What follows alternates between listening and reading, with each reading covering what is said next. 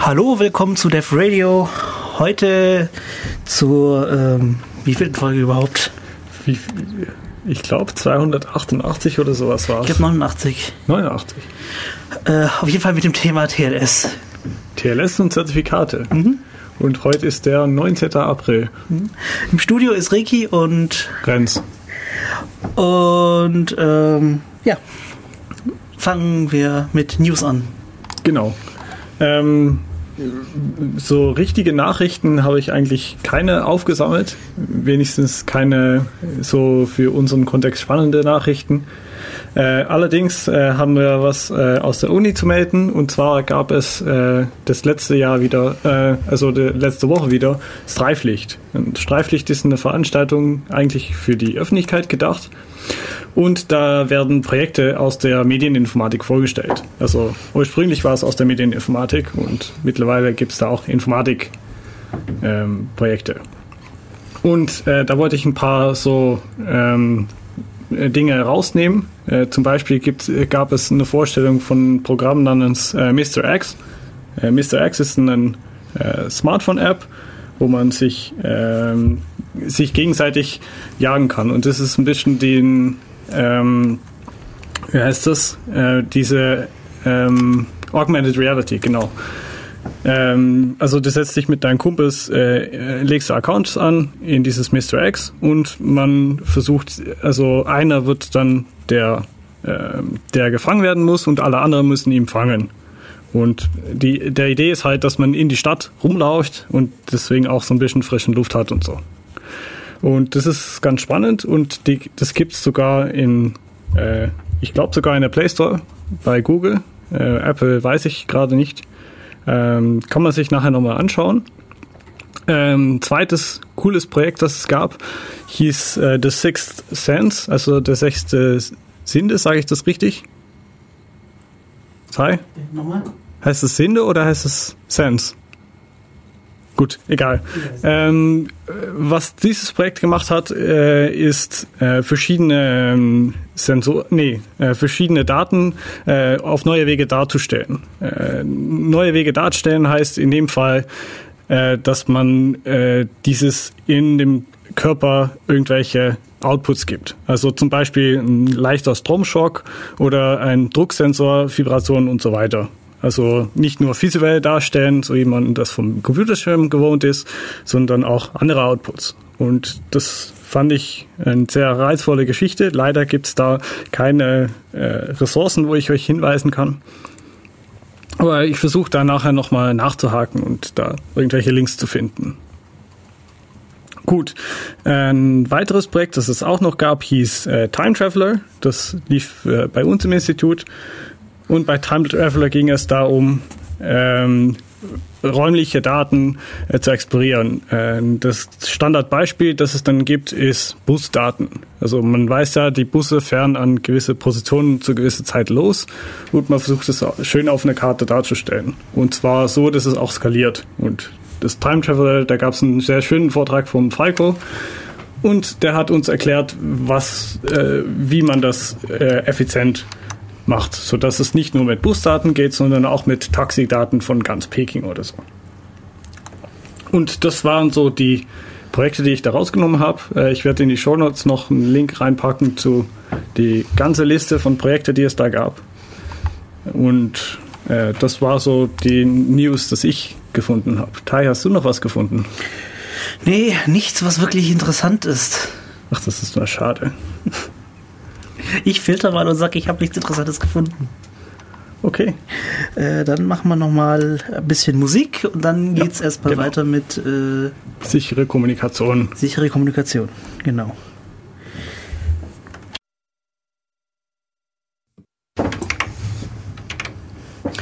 So, willkommen zurück bei Def Radio. Heute ist der 19. April. Ähm, und das Thema ist TLS und Zertifikate. Ihr könnt uns äh, live im Studio erreichen, telefonisch mit 0731 938 6299. Äh, Nochmal langsamer zum Mitschreiben. Ja. 0731 938 6299. ähm, im IRC auf dem Server irc.in-ulm.de im Channel Raute Def Radio zusammen. Und natürlich im Twitter ähm, an dev-radio. Ähm, das Lied gerade eben war äh, Wanna Be Free, Fahans Wasser Arrange. Ähm, ja. Gut. Werde ich dann nachher verlinken. Sehr gut. Ähm, dann lass uns doch mal über unser tatsächliches Thema reden. Und zwar äh, Zertifikate und TLS. Und dann stellt sich natürlich erstmal die Frage, warum man das Ganze irgendwie macht. Und man macht das aus dem Grund, dass man sicher kommunizieren will. Und um mal klar zu machen, was jetzt sicher heißt, äh, das hat eigentlich zwei wichtige Aspekte, äh, nämlich dass keiner, der keiner irgendwie in meine Kommunikation lesen kann und dass keiner irgendwelche Dinge in meine Kommunikation verändern kann. Das kann man sich so vorstellen, wenn man zum Beispiel irgendwelche Briefe in der Post verschickt. Äh, da macht man ja einen Brief, Briefumschlag aus drum, damit keiner lesen kann. Und man verschickt es mit einem Postdienst, dem man vertraut, damit man sicher ist, dass die Post nicht ausgetauscht wird. Und dieses Nicht-Austauschen ist auch hier aktuelles Thema bei der Post, aber da reden wir jetzt nicht drüber. Ähm, wie macht man das jetzt äh, technisch dann? Naja, der erste Ansatz, so in den 70ern, wenn ich nicht täusche, aber eigentlich natürlich schon viel länger, äh, war symmetrische Kryptographie. Äh, symmetrische Kryptographie heißt, äh, beide Seiten kennen ein Geheimnis, das sie sich teilen.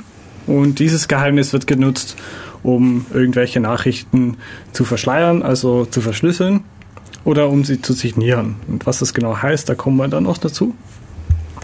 Ähm, fangen wir mal bei dieses Verschlüsseln an. Also äh, man kann sich vorstellen, ich habe einen Schlüssel und ich kann damit irgendwelchen äh, Box oder sowas, kann ich damit zuschließen. Und dann kann natürlich keiner mehr reinschauen. Und wenn äh, Tai zum Beispiel äh, die gleiche Schlüssel hat, dann kann er meine Nachricht, die ich ihm gegeben habe, kann er auch wieder entschlüsseln. Und äh, wir haben natürlich passende Schlüssel. Das heißt, ähm, wenn jemand äh, einen von diesen Ki Kisten nimmt und die austauscht mit seine, also ein Angreifer, dann kann Tai diesen Box nicht aufmachen. Gut, äh, das ist symmetrische Kryptographie. Die Frage ist, ähm, wie bekommen ich und Teil eigentlich dieses geteilte Geheimnis? Und das kann man natürlich relativ leicht machen, indem man sich äh, in der Stadt irgendwie trifft oder an der Uni oder irgendwo, wo man sich mal austauschen kann. Man kennt das vielleicht von heutzutage, von diesen äh, neueren Apps, die es auf dem Smartphone gibt, zum Beispiel Threema und TextSecure. Die haben meistens so einen Austauschmodus. Das heißt, man trifft sich und man scannt dann irgendwie gegenseitig einen QR-Code oder so. Das haben wir heute noch wieder gemacht, weil ich irgendwie meinen, meinen Schlüssel kaputt gemacht habe. Ähm, was natürlich auch wieder so ein zweites Problem klar macht, nämlich ähm, ich habe so ein Geheimnis ausgetauscht und so ein Geheimnis muss ich jetzt irgendwie bewahren.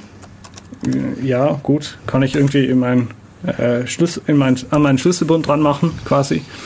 Aber äh, wenn man sich jetzt vorstellt, dass man für jeden Person sich einen Schlüssel überlegen muss und deswegen auch ein, also man kann es sich ja als echte Schlüssel vorstellen und dann hat man einen Schlüsselbund mit etwa 100 äh, Schlüssel dran.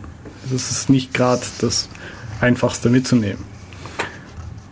Und 100 ist ja nicht äh, der obere Menge von äh, Leute, mit wem man redet. Also man redet vielleicht mit mehr als 100 verschiedene Leute. Es gibt ja Leute, die auf Facebook irgendwie 1000 Freunde haben oder so. Die Frage ist natürlich, ob man dann auch mit denen alle redet, aber das lassen wir mal außen vor. Äh, das Problem bleibt, ich habe ganz viele Leute und ich mag mit denen kommunizieren und dann muss ich irgendwie die Schlüssel verteilen. Und das ist relativ schwierig. Aber gut, ähm, bevor wir zu der Lösung da kommen, äh, will ich erst noch mal was über Signaturen erzählen. Also ich habe gerade schon erzählt, äh, wie man Dinge verschlüsseln kann. Also man nimmt eine Nachricht und macht ein, äh, mit diesem Schlüssel irgendwas auf diese Nachricht und dann kommt der verschlüsselte Nachricht raus. Aber äh, die, der Angreifer kann ja immer noch hergehen und irgendwelche Dinge in dieser Nachricht verändern. Weil wir sind ja nicht in der echten Welt, wo das ein abgeschlossener Box ist, sondern wir sind in die digitale Welt und da könnte ich ja theoretisch irgendwelche Bits in diesen Nachricht flippen. Normalerweise würde das ja natürlich zu einer Übertragungsfehler kommen, aber wenn man das geschickt macht, dann kann man das vielleicht ausnutzen und damit dann die Verschlüsselung brechen. Äh, äh, Entschuldigung, die Integrität von der Nachricht brechen. Ja. Naja, man kann die Nachricht einfach verändern. Ja, genau. Und man braucht natürlich irgendwie die muss natürlich irgendwie sicherstellen, dass der andere noch entschlüsseln kann. Ähm, tolles Beispiel davon ist, was man vor zehn Jahren mal herausgefunden hat mit ähm, drahtlosen Netzwerke. Also früher hat man ja äh, WEP gehabt für äh, drahtlose Netzwerke und damit hat man dann einen Schlüssel eingetippt auf dem Rechner und einen Schlüssel eingegeben im Router. Und die haben sich dann gegenseitig verschlüsselte Nachrichten geschickt. Das Problem war, die Schlüssel war überall gleich und das hieß, die Schlüssel wurde von allem geteilt und es gab Probleme mit, den Integrität, mit der Integrität von dieser Nachricht. Nämlich, sie haben das mit einer Prüfsumme gemacht. Und eine Prüfsumme kann man ja berechnen, auch wenn die Nachricht verschlüsselt ist. Also wenn man weiß, diese Prüfsumme wird verwendet, dann kann man an zwei Stellen in der Nachricht eine Veränderung durchführen und dann weiß man, wie die Prüfsumme sich verändert. Und weil man weiß, dass die Prüfsumme immer am Ende ist, kann man dann zuverlässig eine verschlüsselte Nachricht verändern und wird es trotzdem noch richtig entschlüsselt. Und das stellt also das Problem dar, dass ich nicht nur meine äh, Inhalte schützen muss gegen äh, Lesen, sondern auch gegen Schreiben, auch wenn ich sie schon zum Lesen verschlüs äh, verschlüsselt habe. Wie mache ich das denn? Naja, das mache ich mit digitalen Signaturen. Die gibt es in zwei Formen. Also wir sind jetzt noch in den symmetrischen Kontext, äh, wo wir sagen, wir haben ein Geheimnis, das ich mit dir teile. Vielleicht haben wir ein zweites Geheimnis für das Signieren, aber das ist das gleiche, also es ist ein ähnliches Verfahren. Und damit kann ich ja unterschreiben. Und wenn ich mit diesen Teil unterschreibe, dann heißt das, äh, dass ich diese Nachricht erstellt habe. Oder um genau zu sein, dass jemand, der diesen Schlüssel besitzt, den wir uns ausgetauscht haben, dass er diese Nachricht erstellt hat. Und das hilft uns so ein, so ein kleines bisschen, weil wenn ich, äh, wenn wir, wenn ich jetzt davon ausgebe, dass Tai seinen Schlüssel nicht irgendwo an der Uni rumliegen lässt oder an irgendwelche von seinen Kumpels weitergibt. Nicht? Nee, nee, da gehen wir jetzt von, davon aus. Dann ist es natürlich so, dass ich weiß, dass entweder ich, ich selbst oder Tai selbst äh, diese Nachricht erstellt hat, weil es ist ja unterschrieben mit diesem Schlüssel. Und wir gehen ja davon aus, dass der Angreifer das nicht kaputt machen kann. Gut, äh, dann haben wir jetzt äh, uns Signaturen überlegt. Und damit kann ich äh, quasi noch irgendwie in diese Nachricht reinschreiben, äh, gesendet von Doppelpunkt und dann die Signatur. Das kann man sich ja aus Briefen von irgendwelchen Ämtern oder sowas vorstellen. Da steht ja auch äh, gezeichnet von so und so und danach steht eine Unterschrift drunter. Und das kann man jetzt bauen. Selten. Aktuell die ganzen Briefe, die ich kriege, immer, steht immer dran, ist digital erstellt und hat keine Unterschrift. Aha. Ja, willkommen im neues Jahrhundert. ja. Aber ja, ähm, Genau, also. Das, wir haben aber dann ein Problem, da könnte ja jeder hinterherkommen und so behaupten, er wäre ich und mir mhm. eine Nachricht schicken. Woher weißt du denn, dass ich das jetzt war? Naja, das äh, weiß ich, weil ich die Nachricht nicht nur unterschrieben hat mit so einer Unterschrift, also ich habe nicht nur ein Geheimnis dran geklebt, sondern dann ich habe äh, die Nachricht in eine Helffunktion reingemacht, also eine spezielle Funktion, der äh, ein, äh, Zusammenfassung von der Nachricht hat und die unterschreibe ich. Also da, das stopfe ich in meinen Verschlüsselungsalgorithmus rein und da fällt dann raus ein verschlüsselter Wert, der nur ich produzieren konnte, beziehungsweise nur der, der im Besitz vom Schlüssel ist. Ja, ähm, das, was ich eigentlich meinte, ist, woher weißt du, dass der Schlüssel mir gehört? Naja, das habe ich ja. Hm. Das ist eine gute Frage, ja. Also ich kann, es kann natürlich sein, dass ich zu dir gekommen bin und gesagt habe, hey, wir tauschen jetzt unsere Schlüssel aus. Das, so wie ich das vorher bei dem ähm, Verschlüsseln erklärt habe. Das geht natürlich zu einem gewissen Grad, aber das Problem ist, dass ich mich damit sehr viele Leute treffen muss und sehr viele Schlüssel behalten muss Das und du kannst dich jetzt nicht einfach so mit Edward Snowden treffen. Das geht nicht so Ja. einfach. Edward Snowden ist noch eine ganz andere Geschichte, ja. Mit dem möchte aber sehr viele Leute kommunizieren. Also da wird wahrscheinlich einen Schlüsselbund von 100.000 Leute haben oder so. Was auch nicht gerade ideal ist. Gut. Ähm, wir sind eigentlich wieder beim gleichen Problem angekommen. Also ich brauche diesen Schlüssel, damit ich weiß, dass jemand es unterschrieben hat und dass er es korrekt unterschrieben hat. Ich muss ja irgendwie wissen, wie, wie, wenn man sich wieder die echte Welt anschaut, ich muss ja wissen, wie die Signatur aussieht, damit ich prüfen kann, ob er unterschrieben hat und nicht irgend, irgendjemand anderem. Das heißt, wir sind wieder bei dieses Problem, wie verteile ich Schlüssel? Und das ist eigentlich das Problem, was wir versuchen zu lösen mit Zertifikate. Naja, also, ja, bleib mal dabei. Nee, okay, dann rede ich weiter.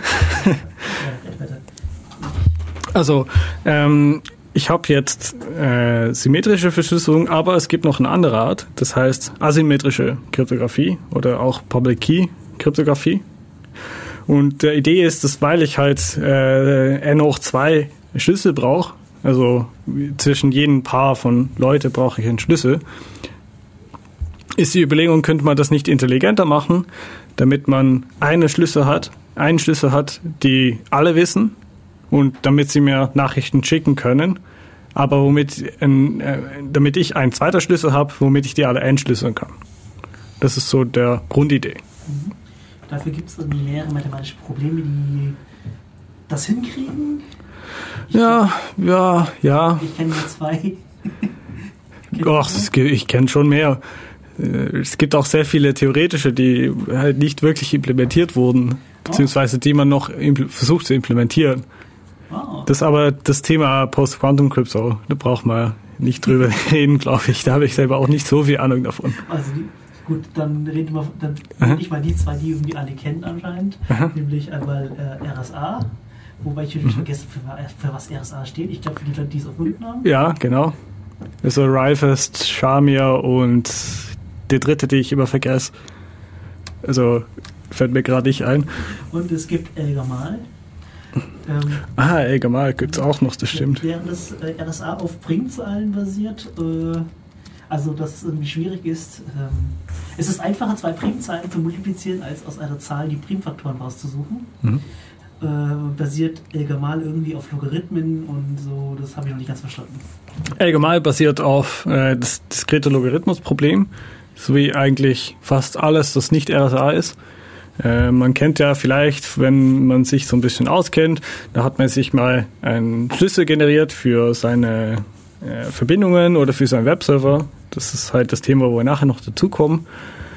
Ähm, wenn man sich so eins generiert, dann gibt es da andere Namen wie zum Beispiel DSA und ECDSA. Und das sind keine Varianten vom RSA, wie man vielleicht denken würde, wie ich das früher gedacht habe. Ähm, sondern es sind komplett andere Algorithmen, die eben auf dieses diskrete Logarithmusproblem basieren.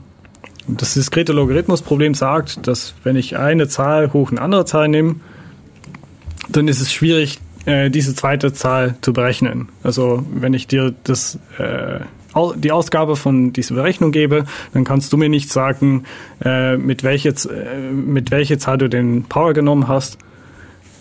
Also du kannst nicht, genau, also du kannst nicht dieses Logarithmus berechnen. Und zwar diesen Geten-Logarithmus. Kann man im Internet auch mal nachschlagen. Da gibt es noch so ein paar andere ähnliche Probleme. Wollte ich aber nicht wirklich drauf hinaus heute. Da kann man sehr viele Mathevorlesungen drüber halten. Genau, das ist, es ist auch alles auch ganz, ganz spannend. Äh, nur sind wir halt irgendwie Informatiker und kein Mathematiker und deswegen will ich das so ein bisschen außen vor lassen, damit man es auch ein bisschen folgen kann. Gut. Äh, also äh, Public, äh, Public Key Cryptography ist daraus gekommen, dass man gedacht hat, oh, wir brauchen jetzt die ganze Zeit so einen Schlüssel austauschen, das ist ganz schwierig. Das will ich eigentlich nicht machen. Da gibt es ein Protokoll, nennen es äh, Diffie-Hellman. Äh, Diffie und Hellman sind zwei Mathematiker auch gewesen, in den 60ern oder sowas. Nee, also seit dem 60er, aber in den 80er haben sie es erfunden. Das ist ein Protokoll und das äh, läuft im Wesentlichen so ab, ich überlege mir eine Zahl, äh, du Tai, du überlegst dir auch eine Zahl. Und ich schicke dir meine Zahl mit dieses diskrete Logarithmus-Problem und du schickst mir meine Zahl auch wieder verschlüsselt mit dieses äh, diskrete Logarithmus-Problem quasi. Und äh, wenn ich die, diese zwei Zahlen, also ich habe meine eigene Zahl und ich habe das, was ich von dir bekommen habe, und wenn ich das zusammenrechne, da kommt das gleiche raus, wie wenn du das machst. Also du hast von mir eine Zahl bekommen, verrechnest das dann mit dein Geheimnis. Und dann haben wir das gleiche Ergebnis. Das gleiche Ergebnis. Und du kannst mhm. anhand die, der Sachen, die wir übertragen haben, nicht auf das Ergebnis schließen. Genau. Nicht also, leicht. Also, das, ja. Genau. Also man kann sich das vorstellen als äh, folgendes. Äh, ich überlege eine Zahl A, du überlegst eine Zahl B und äh, das Ergebnis von beide Berechnungen ist C. Also wenn ich A plus B nehme oder B plus A nehme, das ist das Gleiche. Und äh, Diffie-Hellman funktioniert ja genauso, nur gibt es noch so einen Zwischenschritt, damit, wenn ich abhöre, das nicht nochmal machen kann. Das ist es ist ein bisschen komplizierter, als wie du beschrieben hast, aber ja, ja so genau. generell funktioniert das mhm. so. Und naja, wie, was, ist Sicherheit? was ist Sicherheit? Sich, es ist sicher, wenn du sagen kannst, in einer gewissen Zeit kann da niemand reingucken. Ja, genau. Und eine gewisse Zeit ist meistens so Lebe des Universums mal 1000 oder sowas. Ja, also ganz lange. Idealerweise. Aber es gibt ja noch andere Wege, um dieses anzugreifen. Ich habe ja vorhin erzählt, es gibt diesen Unterschied zwischen äh, Lesen und Verändern. Also Confidentiality und Integrity nennt man das, ja. Das sind die Fachbegriffe dazu. Äh, ich kann also meine Nachrichten jetzt hiermit damit schützen, aber sobald ein Angreifer herkommt und diese Nachrichten empfängt und sie austauscht, dann habe ich ein Problem. Mhm. Und du erinnerst dich bestimmt noch von deiner Klausur, was genau dieses Problem ist. ich glaube, da wüsste ich, hätte ich nicht mal nicht für die Klausur lernen müssen, weil ich glaube, du redest von The Man in the Middle Angriff. Ganz genau. Der Man in the Middle Angriff. Nämlich, ähm, sagen wir mal, ähm, hm, also normalerweise nimmt man ja dafür mal so einen Namen, der immer nach Mallory. Nee. Ja, ja, Mallory Gate. Oh, wir haben einen Anruf. Es blinkt. Es blinkt, wir haben einen Anruf. Ha äh, hallo?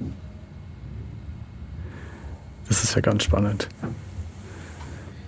Moment, äh, darf ich? Ich bin mal gespannt, ob der jetzt im Radio geschaltet wird. Ah, oh.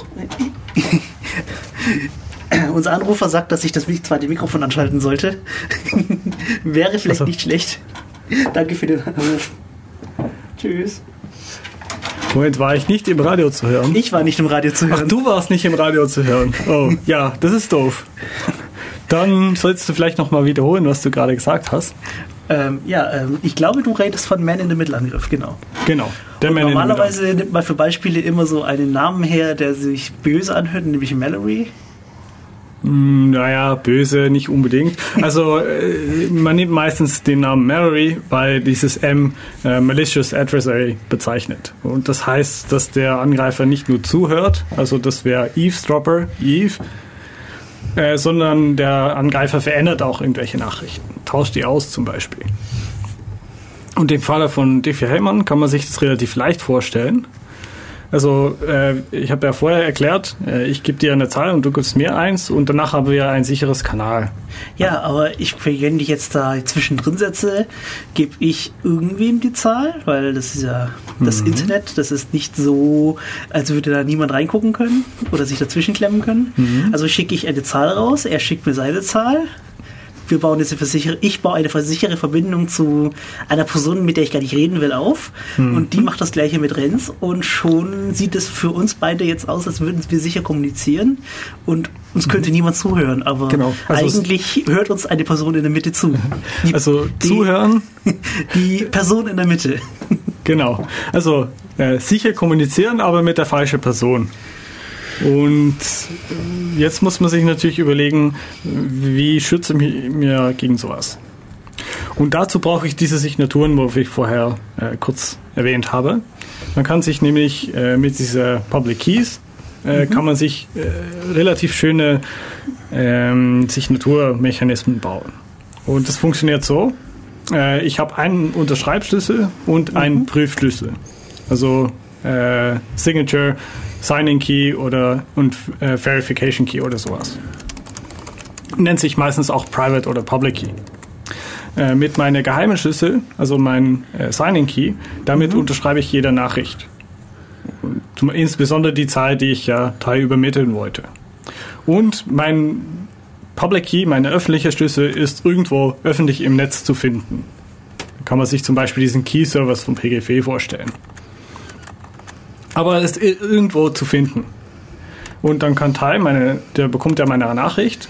Und wenn jetzt der Man in the Middle diese Nachricht nimmt und sie mit einem von seinem austauscht und an Tai weitergibt, was passiert dann? Naja, Tai versucht dann zu prüfen, ob diese Nachricht von mir kommt und er stellt fest, das kommt gar nicht von uns. Und schon weiß er, dass äh, es einen Menüangriff gibt. Und das gleiche geht natürlich in die Rückrichtung. Und jetzt habe ich einen Mechanismus gebaut, womit ich verifizieren kann, wer, mit wem ich eigentlich rede. Und das nennt sich als Fachbegriff dann Authentication. Mhm. Nun, da gibt es halt irgendwie andere Probleme, würde ich mal sagen. Die Sache ist so, mhm. das ist ja auch nur so, mehr oder weniger auch nur so ein öffentliches Brett, wo jeder den öffentlichen Schlüssel dran kleben könnte. Mhm. Da könnte ja jeder herkommen und draufschreiben, Reiki mit dem Schlüssel. Ja, genau. Woher weiß ich jetzt, dass es wirklich meiner ist? Also woher weißt du? Also ich weiß ja, dass es meiner ist. woher weißt du, dass es meiner ist? Ja, das ist der, der nächste Frage. Also ich habe immer noch dieses gleiche Problem, das ich vorher hatte. Nämlich ich muss noch immer noch irgendwie diese Schlüssel verteilen. Und ich muss es auf den Weg machen, dass der Angreifer sie nicht verändern kann. Damit er die Zuordnung zwischen Person und Schlüssel nicht verändern kann. Und dafür haben wir Zertifikate erfunden. Ähm, Jetzt gehen wir aber erstmal in eine ganz kurze Musikpause mhm. und dann erzählen wir was über die praktische Relevanz von dieses Ganze. Okay, äh, Musik. So, willkommen zurück zu Dev Radio. Heute am 19. April ähm, mit dem Thema TLS und Zertifikate. Ja, wir kommen nun endlich zu TLS.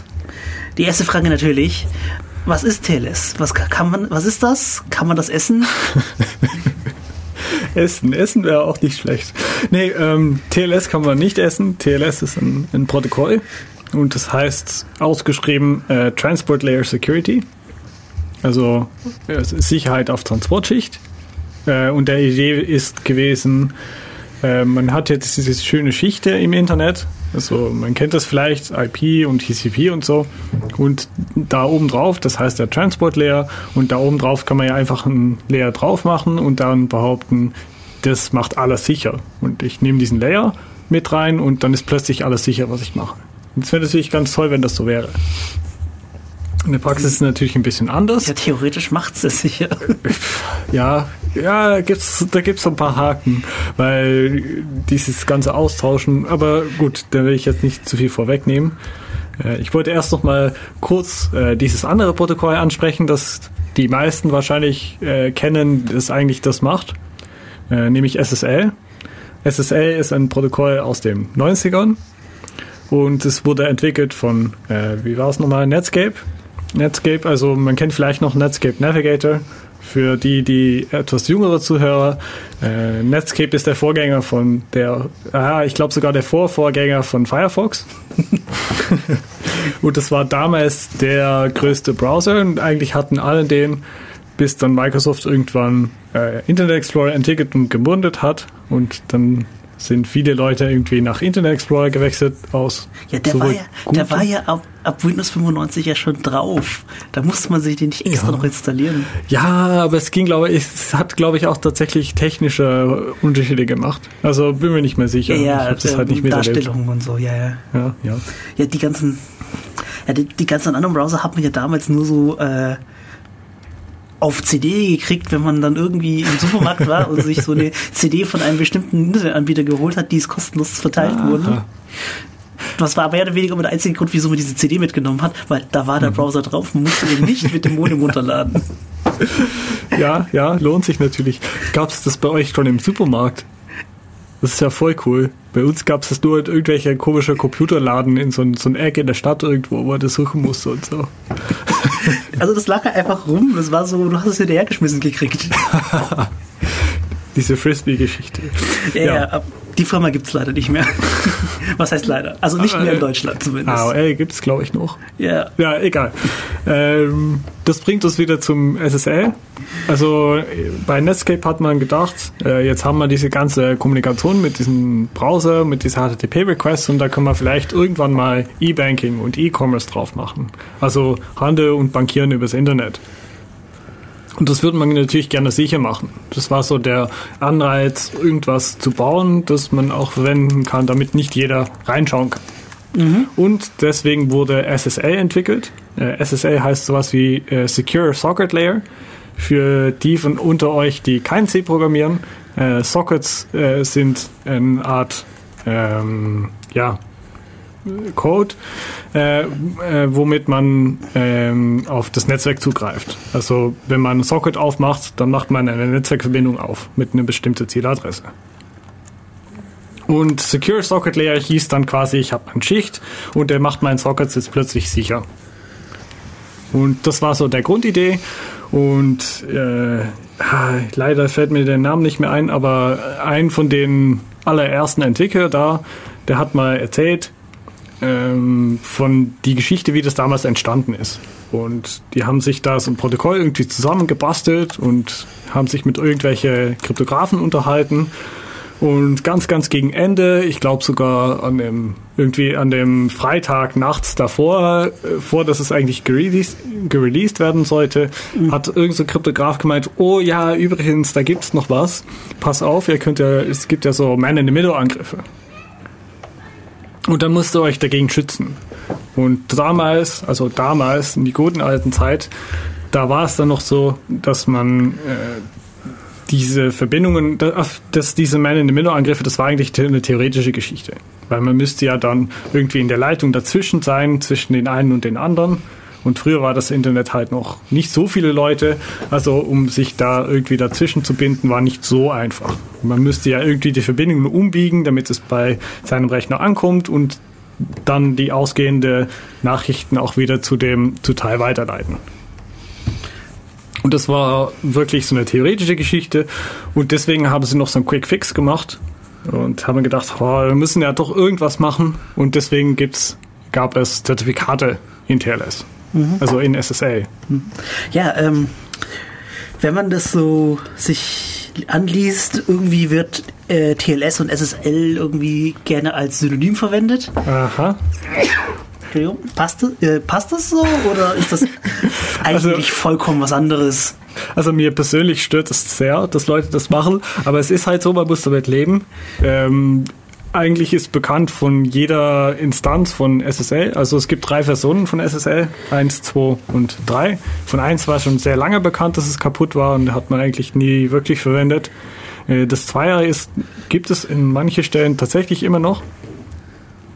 Und äh, das Dreier, also SSL 3, das wurde noch sehr lange verwendet und wird zum Teil immer noch verwendet von weiterer Serversoftware und so. Aber eigentlich sind die alle gebrochen und ist es auch so ein richtiges Problem für TLS-Nutzer. TLS ist nämlich backwards compatible mit Secure Socket Layer. Das heißt, wenn ich meine TLS-Kommunikation anschaue, ist es tatsächlich ähnlich zu SSL. Und ich habe ja quasi nur eine neue Version drinnen. Also TLS gibt es 1, äh, 1.0, 1.1 und 1.2 und demnächst auch 1.3. Und äh, das ist quasi nur ein Wert in einen von diesen Nachrichten. Und wenn ich die austausche, dann behaupte ich ja, ein von den Kommunikationspartnern kann nur SSL 3. Und plötzlich ist man dann auf dieses alte, unsichere Protokoll gelandet. Ja, ähm, gut, aber das. Wenn ich da jetzt. Nein, das, mach, das frage ich später. Das frage ich später. Du fragst es später? Mhm. Okay, dann fragst du das später. Ich schreibe es nur auf, sonst vergesse ich es. gut. Jetzt habe ich ja TLS und das bietet mir eine sichere Schicht. Und das ist natürlich die Frage, wie wird so eine sichere Schicht dann gebildet? Also wir haben ja vorhin diskutiert, äh, es gibt verschlüsselte Verbindungen, die ich gerne hätte. Also ich möchte geheim mit dir reden und dazu brauche ich erstens einen Austausch von so einem symmetrischen Schlüssel oder ein asymmetrischer Schlüssel. Und äh, ich muss natürlich wissen, dass du auch wirklich derjenige bist, mit wem ich rede. Und wie mache ich denn das? Naja, äh, wir machen das ja mit dieser Public Keys, wo wir vorher von geredet haben. Mhm. Also die Public Keys gibt es irgendwo im Internet. Äh, die Frage ist noch wo. Naja, wir für, für, zur Vereinfachung stellen wir uns das erstmal vor. Erstmal vor, es gibt ein großes, eine große Pinnwand, wo jeder hinkleben kann. Ja, ein Pinnwand, das ist doch gut. Genau. Also ich habe mich da mein, mein äh, Public Key hingeklebt und Teil hat das irgendwann abfotografiert oder äh, sonst wo gesehen und ja, ja, heute, wird den, heute wird ich mit den hingehen und das abfotografieren. Ja, ja, oder mit so einem QR-Code dann auch gleich. Ganz modern und so. genau. Also ich habe ähm, ein Geheimnis ausgetauscht mit dir und ähm, das ist ein öffentliches Geheimnis, äh, nee, ein öffentlicher Schlüssel. Also es ist nicht schlimm, wenn jeder das abfotografiert von dieser Pinwand. Und äh, jetzt gehe ich hin und ich verschlüssel meine Nachrichten und ich signiere meine Nachrichten mit meinen jeweiligen Schlüssel und schicke es dir zu. Und jetzt kannst du hergehen und weil du diesen äh, öffentlichen Schlüssel abfotografiert hast, kannst du jetzt meine Nachricht entschlüsseln und prüfen, dass ich das tatsächlich geschickt habe. Und du kannst das gleiche nochmal machen, nämlich verschlüsselt antworten. Und äh, das TLS-Protokoll ist eigentlich da nur dazu da, um diese verschlüsselte Verbindung mit Authentifizierung, also mit ich weiß, dass du es wirklich warst und du weißt, dass ich es wirklich war, aufzubauen und in praktisch das Protokoll umzusetzen. Es hat noch so ein paar kleine Probleme, diese Geschichte, weil ich habe ja gesagt, ähm, ich hole dir irgendwie diesen Schlüssel von diesem Pinwand. Und jetzt stellt man sich vor, es gibt ich glaube, jetzt sieben oder acht Billionen Menschen auf der Welt. Sag ich das richtig? Ja, nee, Milliarden. Ich weiß es nicht. Ja, ja, gut, egal. Also in, ich glaube, im Englischen würde man Billions sagen und im Deutschen sagt man Milliarden dazu. Mhm. Das ist ganz gefährlich. Genau. Und äh, man stellt sich jetzt vor, dass jeder sich so ein, so eine Notiz an dieser Pinnwand hängt. Da wird es natürlich eine ganz große Pinnwand. Und um sie alle abzufotografieren, das wird gruselig natürlich. Vor allem weißt du ja immer noch nicht, ob es dir jedem gehört, weil jeder kann ja hinkleben und sagen, er behauptet, er wäre ich oder du. Genau. Das sind so die zwei Probleme. Aber wir sind ja davon ausgegangen, dass dieser Pinwand irgendwie magische Sicherheit hat. Genau. Die, die, Sicherheit wollen wir diskutieren. Ja, genau. Die, die, da kommen wir dann noch drauf. Aber das erste Problem ist, dass jeder sich da so ein Ding hinhängen muss. Und nicht jeder hat ja das Wissen, um so einen Schlüssel zu generieren und das da hinzuhängen. In der Praxis ist es ja ein bisschen komplizierter. Man muss sich ja irgendwie diese Kommandoteile aufmachen und so einen, so einen Schlüssel generieren. Und man müssen natürlich auch diese Schlüssel sicher aufbewahren, weil wenn ich ja dir meinen Schlüssel geben würde, dann könntest du ja in meinem Namen unterschreiben. Theoretisch brauchen wir das, theoretisch müssen wir das Wissen ja gar nicht haben heute, weil das kann ja der neue Personalausweis alles. Nein, kann er nicht. Äh, ja, kann er theoretisch, praktisch kann er das ich nicht. Da, habt ihr, da gibt es ja dieses Problem von der sicheren Schlüsselspeichern. ja? Gut, aber das ist ein ganz anderes Thema. Ähm, also, ich ich als Normalbürger brauche irgendwie dies, dieses Privacy, das hätte ich vielleicht noch gerne, weil ich bin noch so ein bisschen altmodisch und ich hätte gern meinen mein, mein Datenschutz und mein Privacy. Und ähm, ich hätte gern auch, dass es usable ist, also dass ich es alles verwenden kann, ohne dass ich irgendwie so ein Terminal aufmachen muss und mich irgendwie mit irgendwelchen Computerdinge auskennen muss und so. Und es ist natürlich schwierig, wenn ich damit beliebige Leute kommunizieren möchte. Klar. Meistens ist es aber so, dass es gar nicht unbedingt äh, ich mit Thai ist, sondern es ist eher ich mit meiner Bank oder ich mit meiner Universität oder ich mit irgendwelchen Dienst. Und dann hat man sich bei TLS äh, überlegt, äh, man könnte das Ganze doch viel einfacher gestalten, wenn man diese einzelnen Diensten einen öffentlichen Schlüssel gibt dann gibt es schon mal viel, viel weniger Schlüssel. Weil es gibt ja nur begrenzt viele Diensten im Internet und die Anzahl Diensten, gerade damals, war natürlich relativ niedrig im Vergleich zu der Anzahl Personen, die sich im Internet bewogen haben. Und äh, jetzt kann man es so machen, dass ich mit äh, zu meiner Bank sage, hallo, ich würde gerne eine sichere Verbindung aufbauen. Und dann bekäme ich ja von dem irgendwie verschlüsselte Nachrichten zugeschickt und äh, diese TLS-Aufbau. Und dann habe ich mir diesen magischen Pinwand da angeschaut und ich habe seinen Schlüssel. Und jetzt ist natürlich die Frage, äh, wie funktioniert das denn tatsächlich? Also wie bekomme ich diesen Schlüssel tatsächlich zugeschickt? Und da kommen dann Zertifikaten ins Spiel. Gut. Ähm, ja, was ist denn ein Zertifikat? Naja, ein Zertifikat ist so ein Schlüssel zusammen mit meiner Identität, zum Beispiel eine Kopie von meinem neuer Personalausweis. Und ähm, was gibt es denn noch dazu? Naja, es gibt vielleicht ein Datum, also das aktuelle Datum vielleicht. Und äh, wie lange dieses Teil gültig ist. Und was macht das Zertifikat? Naja, das Zertifikat sagt aus, ähm, diese Person gehört dieser Schlüssel zu diesem Zeitraum. Und was brauche ich denn sonst noch? Naja, ich muss es ja irgendwie äh, von irgendjemand prüfen lassen und danach brauche ich halt äh, eine Bestätigung davon.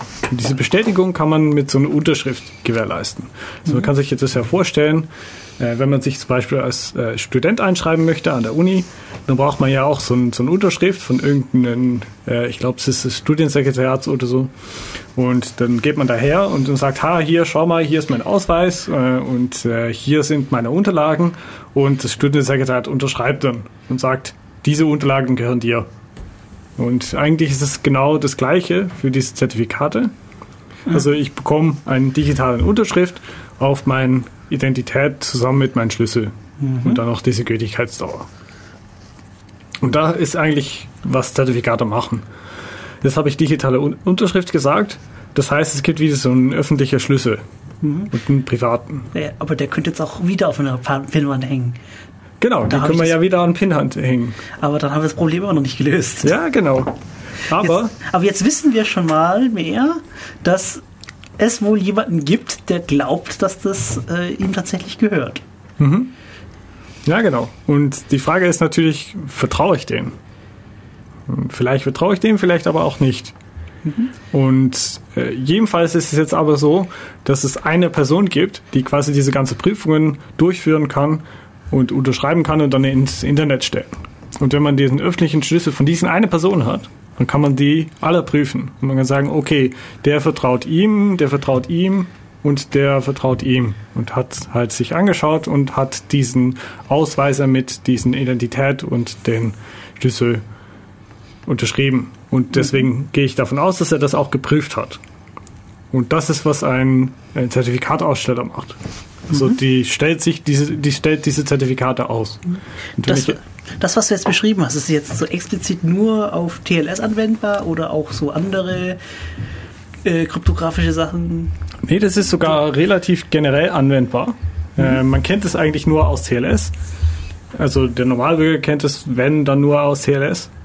Weil das ist ja das, was man im Internet sieht, wenn man den Browser aufmacht und auf irgendwelche äh, Webseiten geht und da steht das so ein schönes Schlossle da oben drauf in dem Adressbalken. Und das heißt ja, die Verbindung ist verschlüsselt. Und wenn man da draufklickt, dann kann man ja auch sehen, von wem das ausgestellt wurde. Also zu wem. Ich glaube mittlerweile sagt sogar, dass der Firefox sogar tatsächlich wer es ausgestellt hat, sofort, ohne zu fragen. Ähm, bei mir nicht, aber vielleicht habe ich einen komischen alter Firefox oder sowas. Ich muss dann irgendwann auf hatte, mehr Informationen klicken. Oder ich hatte irgendeine Erweiterung gehabt. Aha. Das kann gut sein. Kommen wir aber nachher noch drauf. Hm? Gut, also ich habe einen Zertifikataussteller. Ich habe aber immer noch dieses Problem, dass ich der Schlüssel vom Zertifikataussteller bekommen muss. Äh, man könnte sich äh, der Zertifikataussteller äh, zum Beispiel so vorstellen als der Staat. Der Staat geht her und unterschreibt für jeden einzelnen Person so ein Zertifikat ist ja eigentlich, was dieses Personalausweis macht, dieses neue. Ja. Ja. Keine Ahnung, ich habe mich damit noch nicht ganz beschäftigt. Also kann man sich so vorstellen. Ich weiß nicht, ob die technische Implementierung auch genauso ist, weil ich mir das nicht so genau angeschaut habe. Aber man könnte sich das so vorstellen. Also man geht mit dem Ausweis hin und sagt, hey, unterschreib doch bitte, dass ich das bin. Und veröffentlicht dann dieses naja, Zertifikat. Ja, das was ich habe mich nicht ganz beschäftigt, aber eigentlich soll es ja automatisch passieren, sobald du ihn beantragst. Mhm, genau. Also, ähm, und jetzt kann man sich auch vorstellen, dass es relativ leicht geht, äh, diesen öffentlichen Schlüssel zu holen. Man kann nämlich zu diesem Amt vorbeigehen, irgendwie auf der Tür klopfen sozusagen und sagen, hey, gib, äh, gib doch mal bitte diese öffentliche Schlüssel. Und äh, wenn man da hingeht und Leute anfragt, dann kann man ja irgendwie sicher sein, dass man diese Schlüssel auch tatsächlich bekommt und dass es auch tatsächlich zu dem Amt gehört. Weil man ja irgendwie selber geprüft hat, ob diesen Schlüssel zu diesen Personen passt.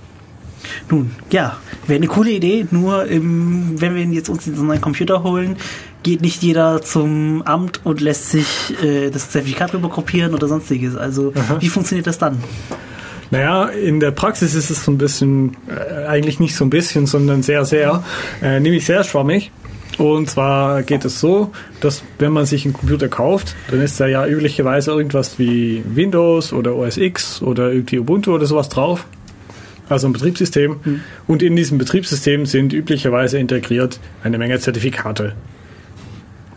Und das sind die Zertifikate von dem Aussteller. Also die Aussteller haben äh, Zertifikate gebaut für sich selbst, wo drinnen steht, diesen Schlüssel gehört zu mir, nämlich der Aussteller, äh, für einen gewissen Zeitraum. Und die werden einfach so im Computer reingelegt und der Computer geht dann davon aus, dass die alle stimmen. Wunderbar. Und idealerweise ist das auch so. Wunderbar. Das heißt, indem ich mir diese Software tatsächlich verwende, vertraue ich ja dem Betriebssystemhersteller, dass er den Leuten vertraut. Das ist etwas, was halt nicht jeder weiß automatisch, Ja, genau. weil, aber es ist so eigentlich die Sache, die man wissen sollte. Ja, ja, es gibt noch eine Alternative, aber da kommt man ganz am Ende dazu irgendwie. Äh, ich weiß auch nicht, ob das das wirklich repariert, dieses Problem, aber da kommen wir dann dazu. Ich glaube nicht. Ah ja. Lass uns dann nachher mal dr kurz drüber Das diskutieren. Ist, wir können nachher darüber diskutieren, aber ich habe meine Position dazu. Okay, also jetzt äh, nochmal ein kurzer Rückblick. Also wir haben Zertifikataussteller. Äh, Zertifikatsaussteller überlegt sich, ähm, stimmt es tatsächlich, ist es diese Person, schreibt dann hin, Identität, äh, Z, äh, öffentlicher Schlüssel und unterschreibt das hier für einen gewissen Zeitraum und dann tut noch so ein paar extra Werte dazu, damit man sie nachher äh, zurücknehmen kann. Und dieses Zurücknehmen, da können wir vielleicht nach einer kurzen Musikpause darüber diskutieren. Okay.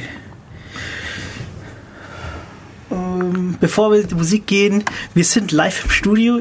Ihr könnt uns gerne anrufen. 0731 938 6299. Ihr könnt uns erreichen im IRC, äh, auf dem Server irc.in-ulm.de, im Channel Raute Def Radio. Und ihr könnt uns erreichen in Twitter, at dev-radio. So, willkommen zurück bei Dev Radio. Es ist 14 Uhr. Ähm, heute zur Folge TLS und Zertifikate. Und wir hatten vor der Pause darüber geredet, dass ja solche ähm, Zertifikate von Issuern, also so heißen die ja auf äh, Englisch, äh, wie haben sie es vorher genannt? Äh, ich nenne es immer CAs, also Zertifikataussteller oder Certificate Authority. ähm, dass die ja schon in Betriebssystemen drin sind, wenn mitgeliefert werden. Da sind auch noch ein paar im Browser mitgeliefert. Und die Frage ist, wen kann man da immer vertrauen? Weil da sind ja irgendwie irgendwelche drin. Kann ich dem, was der Hersteller so, was der Betriebssystemmacher und der Browsermacher so reinschmeißt, einfach so vertrauen? Oder Ja, kann man machen. Muss man halt Leute vertrauen. Das ist halt so ein äh, schwieriges Problem. Ja. Wir haben ja äh, letzte Folge ja in den Nachrichten gesagt, erzählt, dass zum Beispiel Google aus ihrem Chrome die Zertifikate von der äh, CN-NIC rausgeschmissen hat. Das ist so diese eine der chinesischen äh, CAs. Mhm, genau. Und das war tatsächlich ein äh, Vertrauensproblem dort. Nämlich, äh, da hat man gesehen, dass Google auch tatsächlich aufpasst, was da passiert. Und die haben halt festgestellt, dass diese Aussteller äh, gerade das Gegenteil gemacht hat, von was es eigentlich machen sollte. Nämlich, die haben unterschrieben für das Eigentum von irgendwelche äh, Zertifikate, die einem nicht gehört haben. Also, um Ja, genau konkret, glaube ich, ging es darum, dass irgendwer für Google.com unterschrieben hat. Genau. offensichtlich, aber meiner, so wie ich sehe, kümmert sich Google nur darum, wenn es sie selber betrifft. Ja, nee, ich glaube nicht. Aber da kommen wir gleich noch dazu. Ähm, vielleicht sollte man noch, ich glaube, das haben wir nämlich vergessen zu erwähnen, äh, dass die Identität, wovon wir bis jetzt immer gesprochen haben, also da hat es das Zertifikat, da steht drinnen die äh, Schlüssel und der Identität. Und dieser Identität, das entspricht meistens ein äh, URL, also ein Webserver wie google.com oder www.google.com oder sowas. Und ähm, was der Aussteller meistens prüft, ist, ob diesen Personen diese Domäne gehört. Man kann eigentlich genau das gleiche für zum Beispiel E-Mail machen. Das heißt dann ganz anders und funktioniert irgendwie ganz anders. Ich glaube, das ist dann S-MIME. Äh, man kann auch das gleiche noch in PGP äh, bauen, aber PGP werden wir heute wahrscheinlich nicht mehr ansprechen. Naja, einen großen Unterschied halt, bei PGP hat es keinen großen, der mitgeliefert wird, sondern da baust du dir selber das Vertrauen auf. Ja, genau. Das ist halt. Da so ist irgendwie jeder Zertifikataussteller. Und mhm. wenn man sich überlegt, was so ein Zertifikataussteller macht, ist, die haben einen ganz geheimen Schlüssel, womit sie alle unterschreiben und die ganze Welt unterschreiben. Und wenn einer einen Fehler macht, dann hast du erstmal ein riesiges Sicherheitsproblem. Das ist so, ja. Genau. Und deswegen aber das, das macht es aber auch im UPG sozusagen etwas unbedienbarer, weil du musst immer anfangen, selber zu entscheiden. Auch das noch, ja. Es ist nicht nur das, es ist auch noch schlimmer, genau. Ja. Also ich habe jetzt aufgehört zu zählen. Ab 30, äh, ich habe irgendwie so bei mir im Browser so mehr als 30 Zertifikate drin, die schon da waren. Ach, so wenig. Ja, ich habe aufgehört zu zählen. Ich habe gar nicht mehr weitergezählt. Ach so. Äh, ja, nee, ähm, mein letzter Stand ist, dass in Firefox bei Default etwa 120 drinnen sind, glaube ich. Also ich habe jetzt äh, pro CA nur eins gezählt, weil mhm. ähm, aus also, technischen Gründen ja immer meistens zwei drin mhm. sind, damit sich eine schöne Kette aufbilden kann, damit der Browser dann auch mhm. behauptet, es sei sicher. Mhm. Sollen wir uns da nochmal kurz drüber unterhalten? Ähm, also die, diese Kette. Ja, genau. Wozu ja. brauchen wir diese Ketten? Und wieso sind sie toll? ich weiß nicht, ob die so toll sind. Also, ähm, für die, die es nicht kennen, äh, wir haben ja bis jetzt immer gesagt, der Zertifikataussteller ist eine Person, unterschreibt für jedem äh, so ein Zertifikat. Das heißt, für jedes, für jede Anfrage, die er bekommt, muss er diesen geheimen Schlüssel irgendwie mit diesen Daten verknüpfen und ein Zertifikat erzeugen. Hm. So, wenn man jetzt davon ausgeht, das wäre eine natürliche Person, wäre das, glaube ich, viel zu viel für ihn zu tun. Ja, genau. Und ähm, außerdem müssen auch alle Leute zu ihm kommen oder zu diesem Büro oder sonst was kommen. Mhm. Und das ist natürlich ja. ziemlich aufwendig. Mhm. Ja. Gut, wir können das aber bei einer natürlichen Person lassen. Es muss ja nicht unbedingt eine Firma sein. Mhm. Vielleicht sind Firmen nicht vertrauenswürdig. Da kann er ja, mhm. könnte man ja meinen, gut, das wäre eine gute Idee. Er vertraut Leuten, von denen er glaubt, dass sie es sinnvoll machen und unterschreibt deren äh, CA, dass sie dann die Arbeit richtig machen. Dann verteilt sich die mhm. Arbeit auf mehr Leute und du musst äh, sozusagen immer nur noch ein Zertifikat angucken können. Genau. Also ich mache quasi eine Hierarchie, bilde ich aus diese Zertifikate. Also das erste ganz oben, das heißt ein Root-Zertifikat, das ist den, den ich vertrauen muss, also mhm. der, der bei mir im Browser drinnen steht. Und der unterschreibt nicht direkt äh, www.google.com und www.bank.de, sondern der unterschreibt ähm, ein lokaler Aussteller, zum Beispiel Thai. Und der unterschreibt, Thai, den kann man vertrauen und äh, Thai darf äh, neue, äh, Thai ist auch Zertifikataussteller und hat nicht Gut. nur ein Zertifikat bekommen. Hat jetzt den, einerseits den Vorteil, ähm, du musst nur dem Root-Zertifikat vertrauen und wenn ich Scheiße baue, dann weiß man, dann weiß man dass ich es war. Mhm. Ja, ja, genau. Und dann kann der Root-CA natürlich hergehen und dir irgendwie rauswerfen, ohne dass er alle neu signieren muss. Weil wenn man sich vorstellt, der äh, Wurzel-CA signiert, pff, ich weiß nicht, 100 Millionen äh, Zertifikate oder sowas, dann ist es natürlich ziemlich doof, wenn, äh, wenn er irgendwo einen Fehler gemacht hat und jetzt 100 Millionen neue Zertifikate produzieren muss. Mhm. Auch, auch, auch als, aus kryptografischer Sicht ist es nicht so geil, das sowas zu machen, weil da muss man in kurzer Zeit sehr viele Zertifikate produzieren und das kann auch wieder zu zusätzlichen Schwächen kommen. Aber es ist auch hauptsächlich ein Aufwandsproblem. Deswegen teilt man es ja auf, damit, wenn einer kompromittiert wird, man nicht alles neu signieren muss, sondern nur eine Teilmenge davon. Und äh, diese Verkettung, also dieses äh, Sagen, du bist eine Aussteller von Zertifikate, das kann man eigentlich beliebig weit verschachteln. Aber in der Praxis ist es, glaube ich, meistens äh, drei oder vier, inklusive den Webserver. Und das macht es, also es ist ein relativ guter Trade-off, weil man weiß ja noch, wer alles zertifizieren darf für einen, aber man hat trotzdem die Verteilung von Aufwand. Gut. Ähm, jetzt habe ich vorher erzählt, äh, dass es mal passieren kann, dass so ein privater Schlüssel irgendwie freigegeben wird. Ähm, zum Beispiel irgendwelche Hacker ähm, bei einer bestimmten Firma ein, angreifen und das Zertifikat klauen. Mhm. Oder jemand lässt es auf der Straße liegen. Oder ich vergiss es in, an der Uni oder la, lass es hier im Studio irgendwo rumliegen. Das wäre natürlich nicht so ganz schlau. Äh, und das große Problem ist dann, ich muss irgendwie die Welt sagen, äh, Leute, ich habe mein Zertifikat rumliegen lassen, vertraue es nicht mehr. Also nicht mein Zertifikat, Entschuldigung, mein Schlüssel. Mhm. Ähm, ja. Gut, ja, das kann man tun. Ähm, dann widerrufst du ja die Gültigkeit des Zertifikats. Genau, und zwar vorzeitig. Vorzeitig.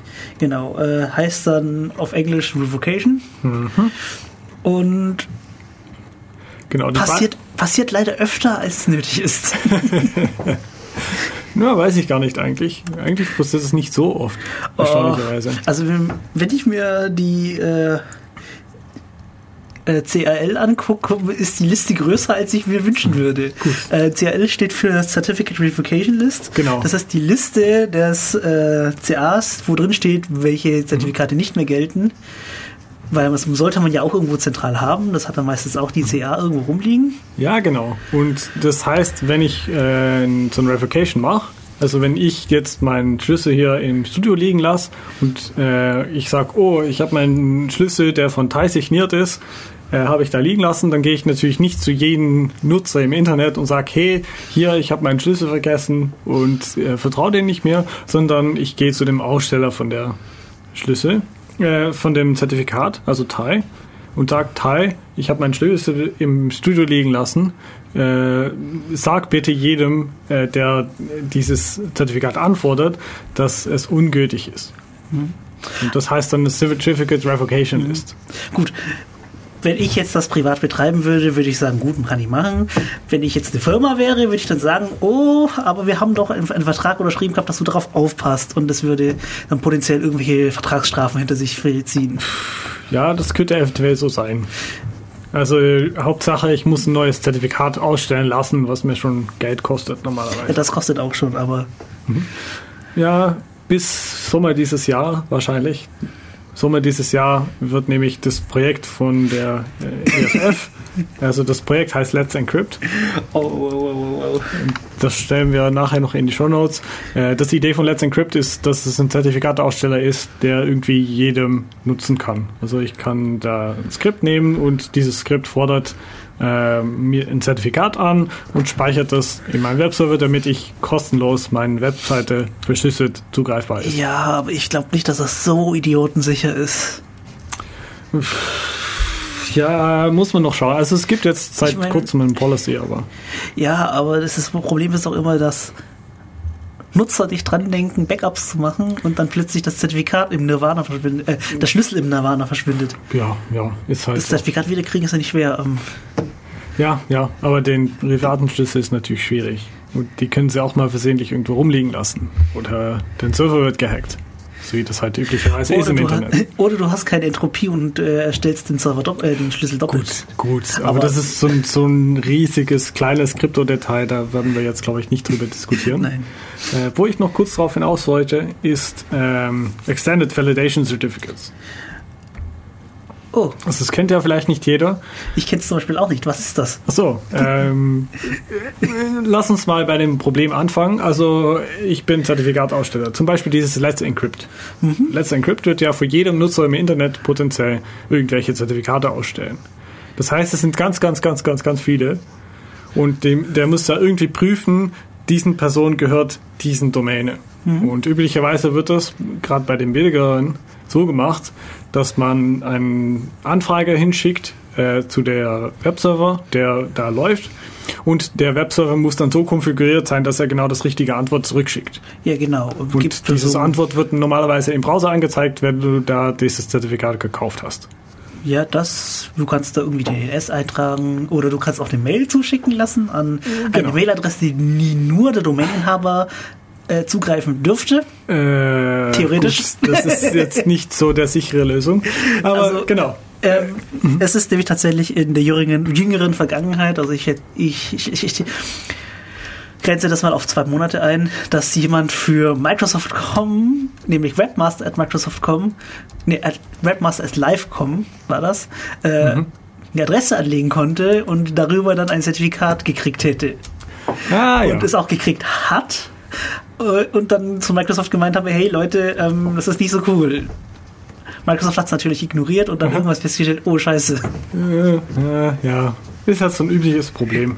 Genau. Und äh, Extended Validation Certificates, die sagen quasi aus, dass äh, der CA nicht nur geprüft hat, irgendwie dieses kleine, sondern dann der hat irgendwie ein ähm, Personalausweis au- angefordert. Und hat gesagt, hey, äh, komm bei uns im Büro vorbei. Das kostet meistens auch wesentlich mehr Geld. Da gibt es auch ein paar Niveaus, die sind, glaube ich, sogar standardisiert. Das weiß ich gerade nicht, wie das genau ist. Ah, ja, ja, ich Aber das findet man zum Beispiel bei der Bank. Äh, und äh, je nach Browserkonfiguration ist es sogar, dass die, die Farbe im, äh, im Adressfeld äh, verändert sich, je nachdem, wie, welche Art von Extended Validation da war. Zum Beispiel ist es bei der Bank, ist es glaube ich immer blau oder immer grün oder sowas, je nach Browser. Und das sagt halt aus, nicht nur diesen Personen gehört diesen Domäne, sondern auch wir haben das ausführlich geprüft und es gibt irgendwelche äh, Agreements zwischen den. Ah, doch, ja, wenn ich zum Beispiel auf meine Bank gehe, steht dann tatsächlich in grün, dass das wirklich diese Bank ist. Genau. Und da Das- steht dann meistens noch irgendwelche zusätzliche Informationen. da Steht zum dazu. Beispiel, zum Beispiel, wenn ich auf YouTube gehe, zum Beispiel nicht dran. Habe ich noch gar nicht festgestellt, dass es da anders aussieht. Okay, gut. Ja, ja, das ist wieder, halt mal was, wieder mal was Neues gesehen. Genau. Ähm, cool. genau sowas, das, das man eigentlich nicht so kennt. Aber das gibt es schon sehr lange sogar. Und da gibt es, wie gesagt, auch so verschiedene Ebenen und das kostet dann entsprechend mehr Geld. Und Ja. das wird meistens auch äh, gebaut mittels diesen verschiedenen äh, Ketten. Also ich habe eine Kette für die billige Zertifikate und eine Kette für die teure und eine für die noch teure. Ja, wenn ich jetzt zum Beispiel aber ein Privatmensch bin, der seine eigene Homepage hat, was ja nicht unbedingt so selten ist, Genau. und aber trotzdem sicher kommunizieren lassen können möchte zum Se- Server, weil ich es gerade toll finde oder aus sonstigen Gründen. Ähm, was kann ich da tun? Ich meine, nicht jeder äh, sitzt auf einem Haufen Geld. Äh, was gibt es denn da so? Ähm, was gibt's denn da? Ähm, also einerseits kann man sich natürlich selber ein Zertifikat äh, Aussteller bauen und so weiter und so fort. Das Ja. ist, macht Spaß, wenn man da technisch so ein bisschen Ahnung hat und man richtig im Internet sucht. Gibt's da Wege? Ja, aber da, das hat ja den Nachteil, äh, mein Zertifikat ist nirgendwo drin, das heißt, ich muss es in den Browser reinkriegen. Ja, genau. Nicht ich, schön. ich muss dann Leute sagen, hey, geht doch mal auf diese Webseite und dann ladet ihr das in den Browser ein. Mhm. Gut, gut. Äh, bis Let's Script dann endlich funktioniert, habe ich dann auch keine Möglichkeit, das äh, so über Let's, Let's Encrypt zu machen. Genau. Es ähm, gibt es da nur noch so andere Alternativen. Irgendwie Ich glaub, eine es- Isra ein, es gibt eine Isra israelische Firma, die das einem kostenlos anbietet. Okay. Mit der niedrigsten Stufe. Für 200 Euro kriegst du dann schon eine Stufe mehr, aber musst du auch, da musst du Ja. auch schon im Perso zeigen. Äh, welche Firma ist das? Weißt du das? Oder Äh, dürfen wir das hier nicht SSL. sagen? Ach so, Äh, das ist Start SSL. ja. Kommen die daher? Das wusste ich gar nicht. Ja. Genau. Also Start SSL kenne ich auch als einen, der von den meisten Browsern akzeptiert wird.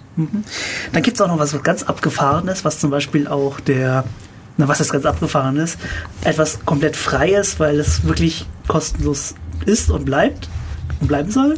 Nämlich? Nämlich äh, die CAZ-Org, Leute. Ach, CA-Cert. Ich dachte, die wurden von jeglicher, jeglicher Browser rausgeworfen vor einiger Zeit. Die sind noch nie drin gewesen. Doch, sie waren mal drin. Sie waren Oder? mal, glaube ich, im Arch Linux drin Ja. und sind da rausgeflogen. Aber ähm, Ich habe keine Ahnung, wieso das genau ist. Vielleicht weiß ja irgendeine Zuhörer, wieso sie nie reingekommen mhm. sind oder ähm, oder rausgeflogen sind. Genau. Ich kenne halt nur Gerüchte und die, aus Gerüchten kann man nicht sehr viel bauen, außer ja. noch mehr Gerüchte.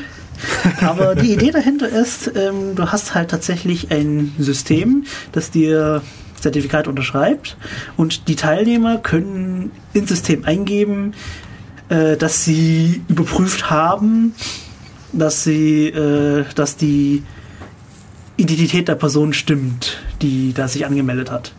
Gibt dann irgendwie Punkte, und wenn man genug Punkte hat, kann man sich da durch so ein Zertifikat für seinen Server ausstellen lassen, weil mhm. na, nachdem das System natürlich festgestellt hat, dass der Server mhm. zu dir gehört. Genau. Über vorherig erwähnte Methoden, wie zum Beispiel E-Mail oder irgendwelche anderen Einträge.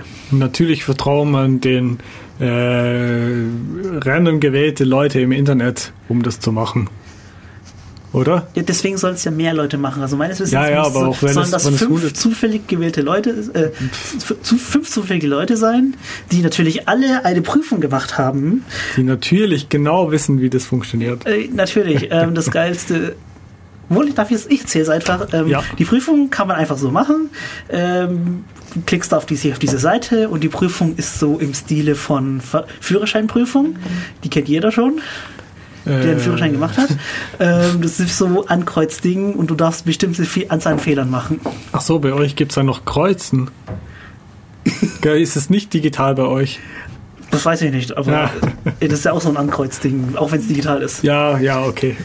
also mit Choice-Test halt. Genau. Ähm, bei CRZ darfst du den so oft machen, wie du willst, hast keine Zeitbegrenzung. Doch, du hast eine Zeitbegrenzung für den Versuch, aber du hast keine Begrenzung an Versuche pro Zeiteinheit. Das heißt, Aha. du kannst den auch am Tag 30.000 Mal machen. Ähm, sie, sagen dir, sie sagen dir auch, du solltest es mal öfters machen, weil so lernst du am schnellsten, wenn sich irgendwie Policy geändert hat. Ja, du hast das Wort Policy erwähnt. Ähm, ja, ähm, einer unserer Kollegen, Nico, hat versucht, sich diese ganzen Dinger durchzulesen und ist zu dem Schluss gekommen, man kann das gar nicht lesen. Ja. Gut, das ist noch so ein weiteres Problem von Policy-Dokumente, ja.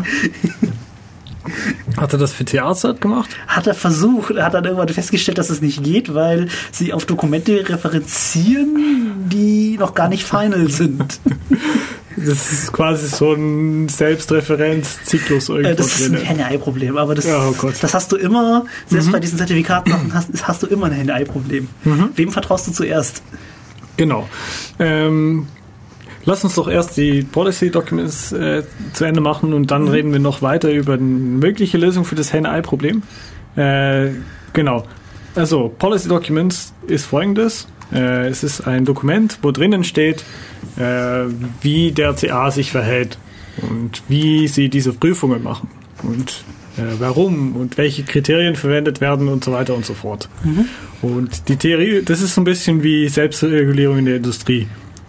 Und das kann man sich auch genauso betrachten, wie man das halt üblicherweise machen würde. Entweder man vertraut irgendwelche Firmen, dass die tatsächlich das machen, was sie tun, oder man prüft es irgendwie und mhm. versucht es selber herauszufinden. Naja, so eine Firma als Initialfirma, wenn die Mist baut, fliegt sie halt aus Browsern und Betriebssystemen raus. Dann mhm. will sich niemand von denen mehr unterschreiben lassen und sie gehen pleite. Was auch schon das passiert ist, ist. Das ist die Theorie. Also der ist es auch schon mal passiert? Ich glaub, Stand im Skript drin. ich kenne tatsächlich einen einzigen Fall. Ja, das ist der einzige. Ach, du meinst das Digisat-Geschichte. Gut, kommen wir vielleicht noch drauf. Aber du hast gesagt, äh, wir schmeißen sie beim Browser raus oder beim Betriebssystem. Mhm. Äh, wer macht denn das? Wer entscheidet denn das? Ja, das muss wohl der entsprechende Hersteller von, den, von der Software machen. Ja, genau. Wenn Und, denen überhaupt was an der Sicherheit der User liegt. Gut, meistens haben Firmen wie Microsoft tatsächlich eher mehr Problem, wenn da irgendwelche Dinge passieren, die nicht passieren sollen. Es ist ja zum Beispiel mal passiert, dass in Microsoft, äh, in Windows Update noch die Möglichkeit gab, irgendwelche ganz alten Schlüssel, äh, ähm, sorry, irgendwelche ganz alte Verschlüsselungsverfahren zu benutzen. Die Verschlüsselungsverfahren stehen ja auch in diesem Zertifikat drin, das haben wir ja nicht erwähnt, aber das ist halt so. Und da steht drin, die dürfen verwendet werden für dies und das und das. Und ähm, es gab halt die Möglichkeit, so einen ganz alten Schlüssel zu nehmen, äh, die man einfach äh, sag mal, fälschen kann. Naja, also man handelt ja, wenn sich zwei Rechner kommunizieren, handeln sie ja immer aus, wie, wie sicher sie kommunizieren, weil dann mhm. fängt der eine an und sagt, ich kann das und das und das und das und das und das. Der andere sagt, ich kann das und das und das und das. Und dann eigenwilligen wir uns idealerweise auf das Beste, was beide können. wenn idealerweise. Wenn jetzt natürlich der eine hergeht und sagt, ich kann gar keine Verschlüsselung, ist das Beste, was beide können, nämlich gar keine Verschlüsselung zu fahren und dann hast du ein Problem mhm. mit, äh, ja. Ja, genau. Wunderbar. Stimmt. Und, Gott, wie wollte ich jetzt auf die Policies kommen? Mist. Okay, also. ich ich habe dich zum Abschweifen gebracht, oder? Ich glaube. Ähm, also, ähm, die Hersteller, ah genau, ja, die Hersteller wie zum Beispiel Microsoft oder auch Mozilla, die ja, Firefox bauen, äh, die haben tatsächlich auch wieder Policy-Dokumenten, genauso wie diese Zertifikataussteller, wo drinnen steht, äh, wie sie denn diese Zertifikataussteller prüfen. Und mhm. wie sie jetzt prüfen, dass diese Zertifikataussteller sich richtig verhalten und so weiter. Gerade im Falle von Mozilla gibt es da natürlich öffentliche Geschichte, weil es ist ja eben so, äh, hört man das in der Sendung, oder? Gut. Ähm, ist man das eben so, dass ähm, das alles Open Source ist. Und da gibt es ein Paket, das, äh, ich glaube, auf Debian-Systeme heißt es irgendwie CA-Certificates oder sowas. Dieses Paket enthält alle die Zertifikate, die von diesen, äh, von diesen Leute geprüft wurde. Und wo wir gesagt haben, diese Zertifikataussteller, die vertrauen wir. Die verhalten sich so wie die in den jeweiligen Policy das hingeschrieben haben. Und da gibt es eine große Menge verschiedene Kriterien und so. Und diese ganzen Kriterien, die werden natürlich auch veröffentlicht und werden regelmäßig geprüft. Mhm. Also wer prüft die, die Zertifikatsaussteller? Naja, die Browser, Hersteller von Rechner und die Hersteller von Betriebssystemen und so weiter.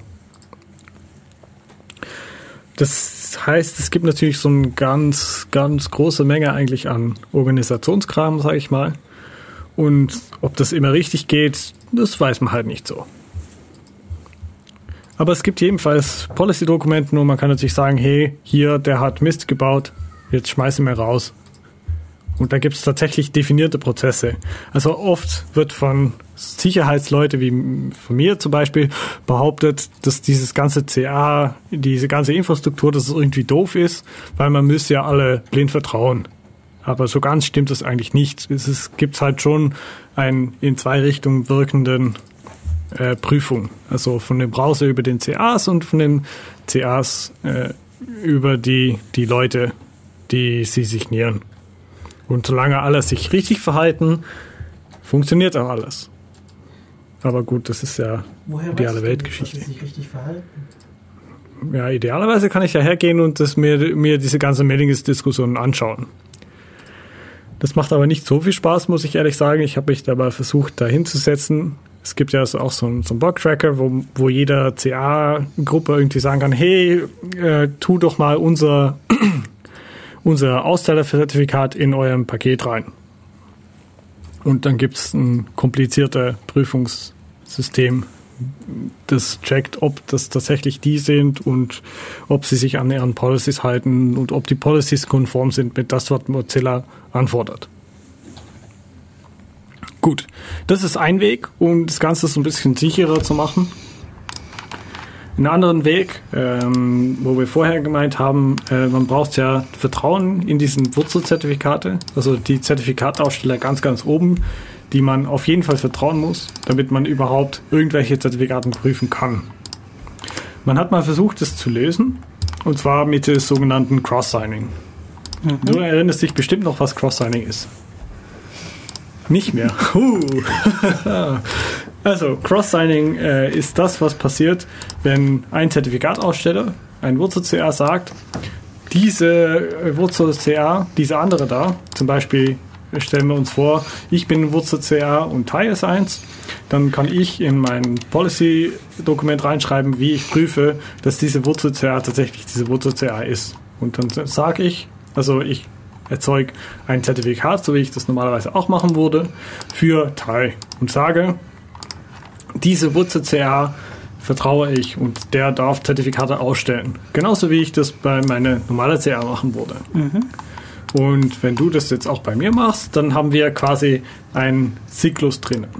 Und wenn wir ausreichend viele verschiedene Wurzel-CAs finden, die sich so gegenseitig unterschreiben, dann wird es von Angreifer ganz schwierig, um dieses Ganze äh, zu ersetzen.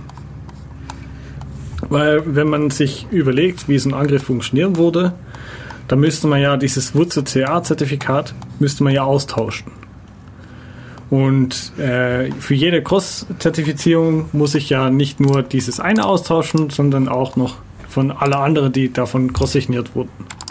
Zum Beispiel, äh, Tai hat mich cross-zertifiziert und ich habe Tai cross-zertifiziert. Äh, dann muss ich als Angreifer hergehen und sowohl äh, das Zertifikat von Renz als auch das Zertifikat von Tai in, der, äh, in das Zielsystem verändern und verschleiern. Und je mehr von diesen Wurzel-CAs es gibt, äh, je schwieriger es für mich wird, um die alle auszutauschen. Genau. Das ist so diese, dieses Cross-Signing. Das ist ein Ansatz, um zu versuchen, dieses äh, absolute Vertrauen in diesen Wurzel-CA niedriger zu machen, damit man sagt, okay, wir haben jetzt ganz viele Wurzel-CAs und es ist viel schwieriger, die alle zu ersetzen als nur einem. Mhm.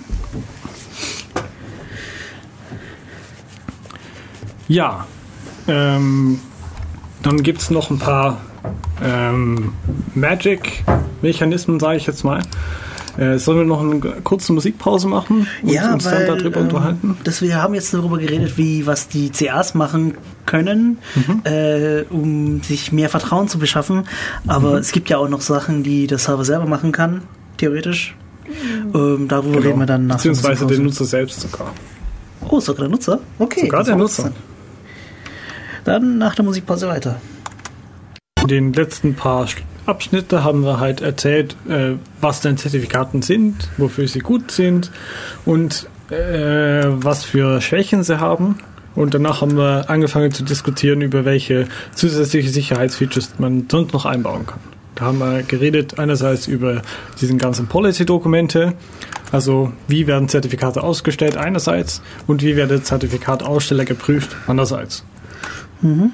Und danach haben wir uns noch äh, ganz kurz unterhalten über Cross-Signing, also äh, äh, Zertifikataussteller, die sich gegenseitig signieren.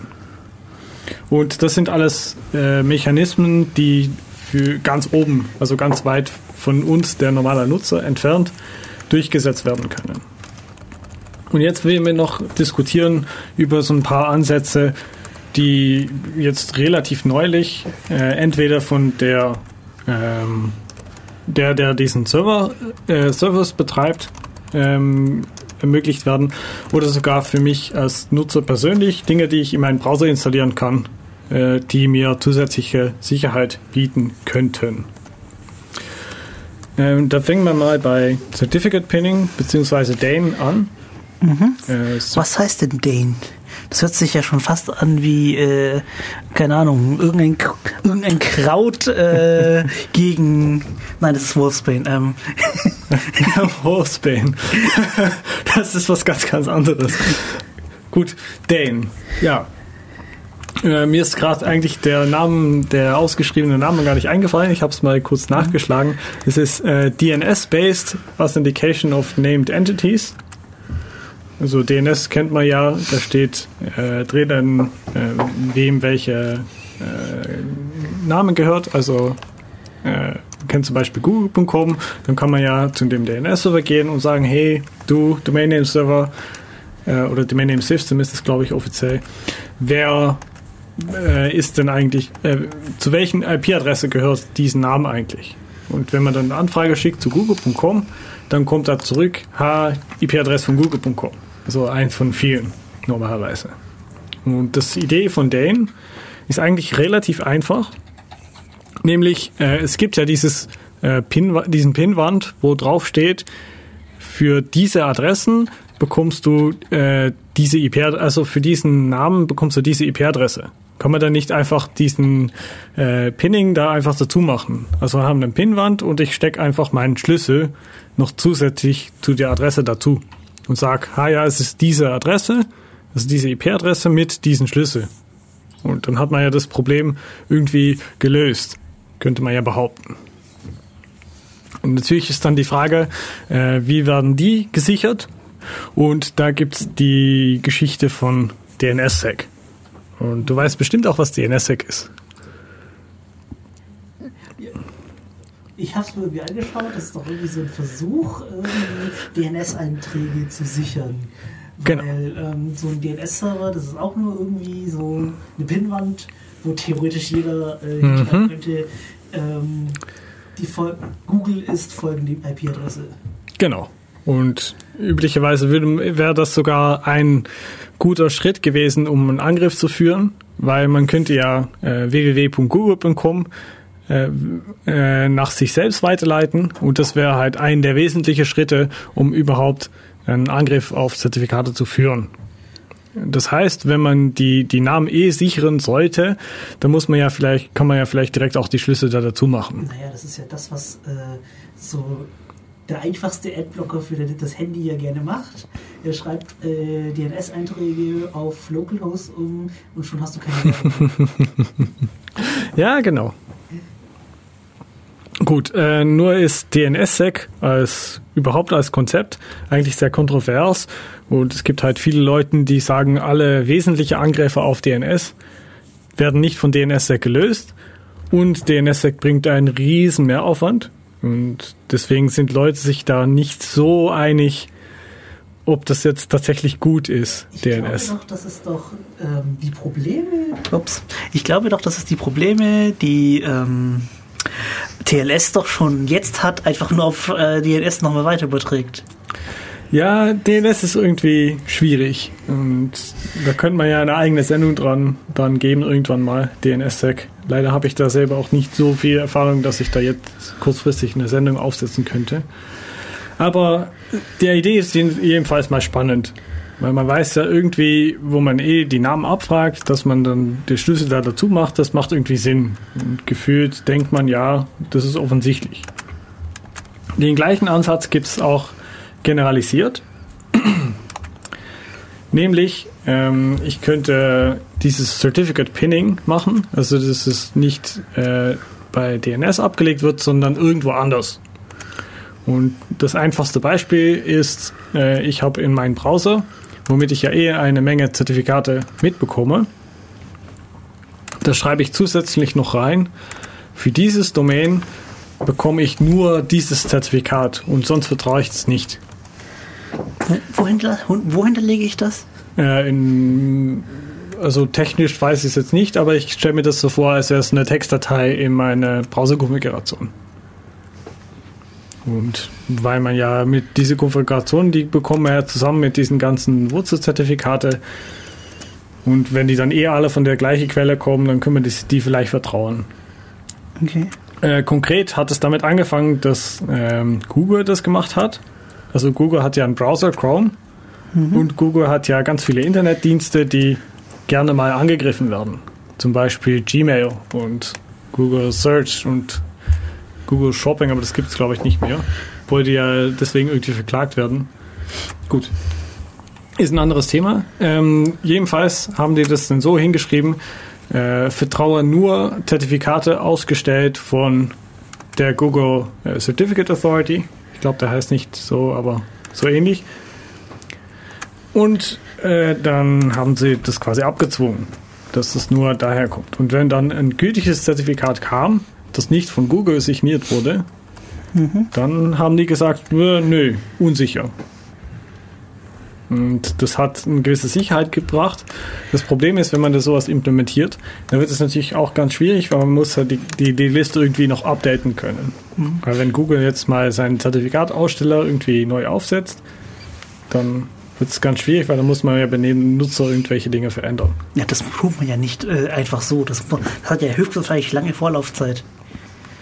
Ja, ja. Ist denn, aber jetzt brennen alle Server gleichzeitig ab, aber dann ja, haben wir oder es ist ein Probleme. Private Key geleakt worden, dann ist es schon nicht so einfach. Ja, okay. Ja, das ist immer ein Problem, wenn der Private Key weg ist. Ja, genau. Aber mh, ja, durch diesen Mechanismus haben sie ja auch rausgefunden, dass der entsprechende ähm, CA irgendwie komische Sachen unterschrieben hat, Hm? wie Genau. wir vorher erwähnt haben. Wie zum Beispiel bei dieses äh, chinesischer Network Authority oder wie hieß der? Ja. Genau. Und das ist Certificate Pinning. Äh, man kann das gleiche nochmal machen, aber damit ein Browser-Plugin. Äh, da gibt es ein Plugin, das ich persönlich auch sehr lange verwendet habe, bis vor kurzem. Das hieß äh, Certificate Patrol. Und ah, ich habe davon schon gehört. Aha, ich habe es, glaube ich, auch mal in der Übung gezeigt. ähm,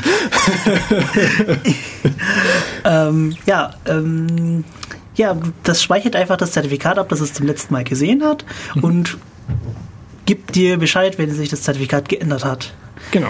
Problem ist halt, wenn du dann irgendwie so äh, Content Delivery Networks hast, ja. die, ähm, die, alle auf die gleiche Adresse reagieren, kann es halt mal passieren, dass das Ding ständig sagt, es verändert sich jedes Mal, weil auch, mhm. weil da tatsächlich ein anderer Server dran hängt und ein anderes genau. Zertifikat dran hängt und das kann zum Teil dann nicht mehr schön zu benutzen sein. Stimmt. Und deswegen macht auch nicht jeder das so. Aber es ist irgendwie so eine Zwischenlösung. Gut. Mhm.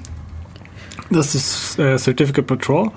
Äh, dann gibt es noch ein irgendwas, das so ähnlich ist. Das heißt äh, HTTP Strict Transport Security. Ähm, das hat auch mit TLS zu tun, nur mit eigentlich eine ganz andere Seite.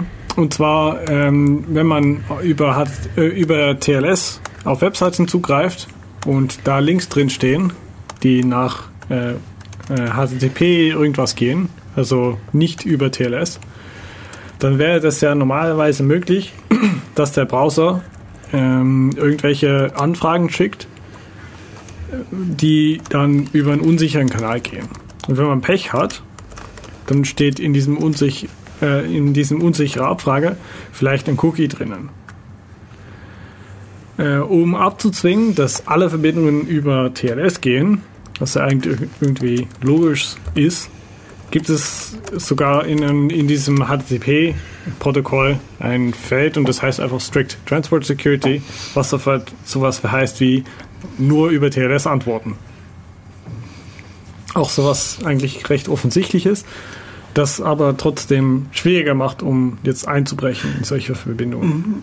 Ich habe gesehen, dass äh, die meisten Browser, die ich benutze, ähm, das mittlerweile irgendwie automatisch enforcen und dann meinen, oh, das ist eine HTTP-Verbindung, die machen wir mal nicht auf. dann funktioniert möglicherweise die Seite nicht, dann kommt oben so ein, so ein so oben rechts so ein kleines Ding, das ein bisschen unscheinbar ist, mhm. so ein Schildsymbol und sagt dann, wir haben bestimmte Verbindungen einfach nicht aufgebaut, weil die nicht sicher sind. Ah, okay. Das ist mir noch gar nicht aufgefallen eigentlich. Ja, die meisten Seiten funktionieren ja immer noch.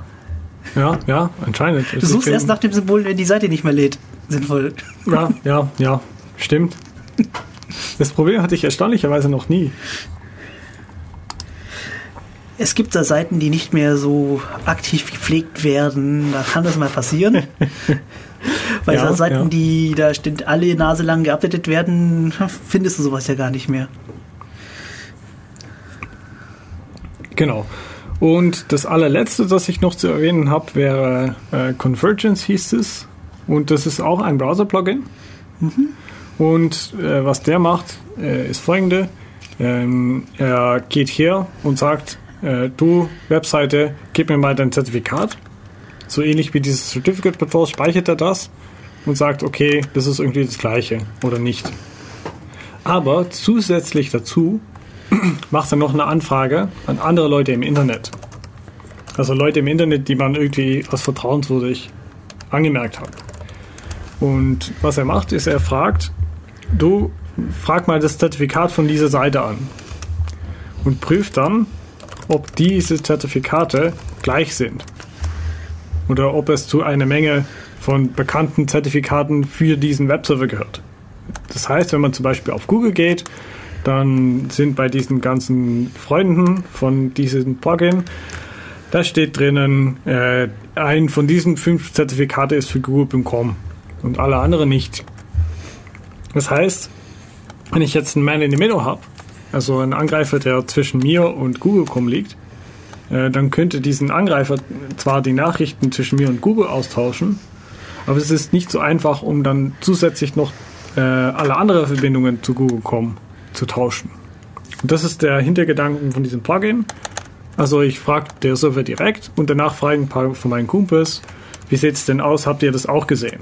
Und wenn sich da irgendwelche Dinge unterscheiden, dann sind irgendwelche komische Sachen passiert und könnte es sein, dass ich einen Meldemeter-Angriff habe. Und das ist so der ein der Dinge, die man als Nutzer machen kann, um zu überlegen, ist es jetzt auch sicher, was ich hier alles mache.